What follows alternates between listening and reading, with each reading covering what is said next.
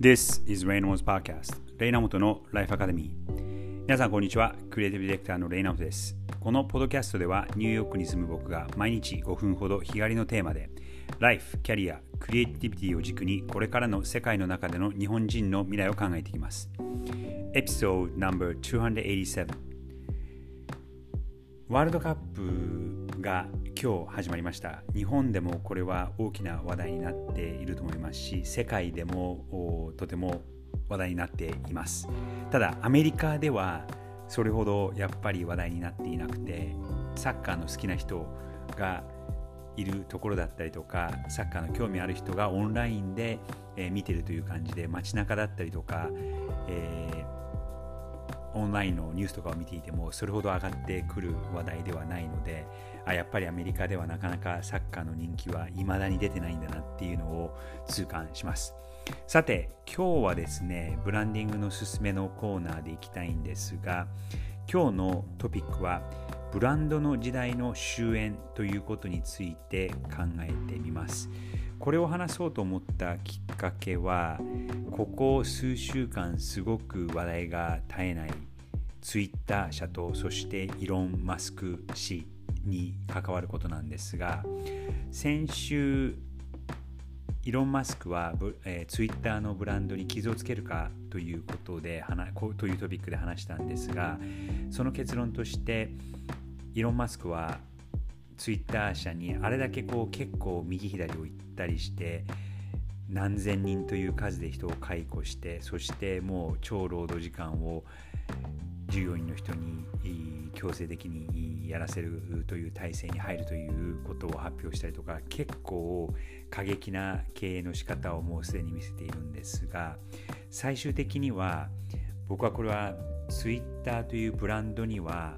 えー、あまり影響はなく逆にユーザーが増えると思うんですね。最近のここ数日1週間2週間ぐらいのイーロン・マスク氏のツイッターのつぶやきなんかを見ているともう本当にそうツイッターをもう宣伝しまくってるというか、えー、まあ彼自身が何百万人何千万人というフォロワーがいる身なので彼が一言だけつぶやくことが他のどこにもない広告のスケールが出るわけです。で一言こうなんか言うだけで、えー、フォロワーがブワーッとそっちの方に行ったりとかえー、それをこうリツイートして、えどんどんどんどん話題が大きくなったりということが今起きている現状であり例えばここ、えー、数日起こったことで言うとツイッター上で彼のアカウントからえユーザーのフォロワーの人たちに投票をしてもらってトランプ大統領をツイッターに戻すべきか戻さないべきかっていうことを、え投票させたらあ過半数の人たちが、えそれに対してイエスというふうに投票した。ただちょっと皮肉だったのがトランプ氏はあその時に、まあ、彼自身が今 Truth Social というソーシャルメディア自分のソーシャル SNS を去年1年半ぐらい前に立ち上げたのでいや私はこっちに残るっていうことを言ってはいるんですね。でこんな感じで、えー、そのツイッター上でのいろんな議論だったりとかいろんな話題があるんですがこれは結局イロン・マスク氏がまあ、どこまで意図的にやってるかわからないんですがとにかく話題を作るっていうことに専念をしているところがあります。でこれはそのツイッターというブランドを構築しようとかブランドの力を上げようっていうことよりかはとにかく話題を作って、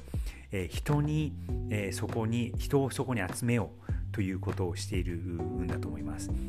結局そのソーシャルメディアというプロダクトは人の数がものを言うので人の数が増えれば増えるほどそれの価値が上がる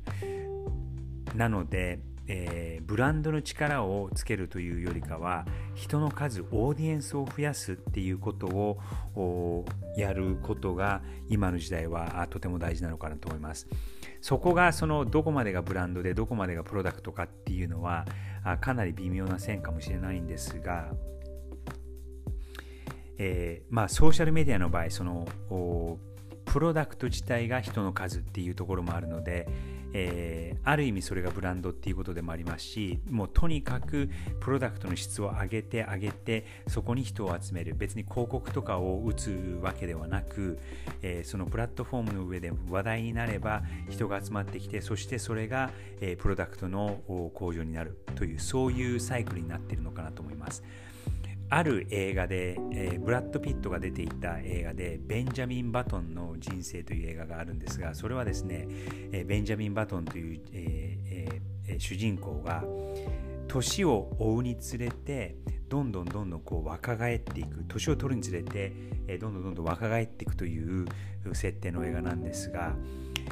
えー、ツイッターのようなプラットフォームソーシャルメディアのようなデータがものを言うプラットフォームっていうのは人が集まれば集まるほど数が増えれば増えるほどその、えー、価値が若価値が増えていって、えー、あたかもその若返るような元気になっていくっていう現象が起きるわけです。なのでこのブランドの時代の終焉という背景にあることはですねそのプロダクトに、まあ、質を上げるということもあるんですがいかに人をを集めてくることができるかっていうのがあ鍵になり別にその広告とか他のもので、えブランドのストーリーを語るとかブランドのイメージを作るっていうことをする必要はない時代になってきたんだなと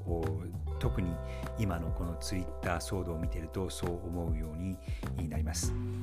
それでは1週間始まりワールドカップで皆さんもワクワクするところもあると思いますが、えー、良い1週間をお過ごしください Have a great week!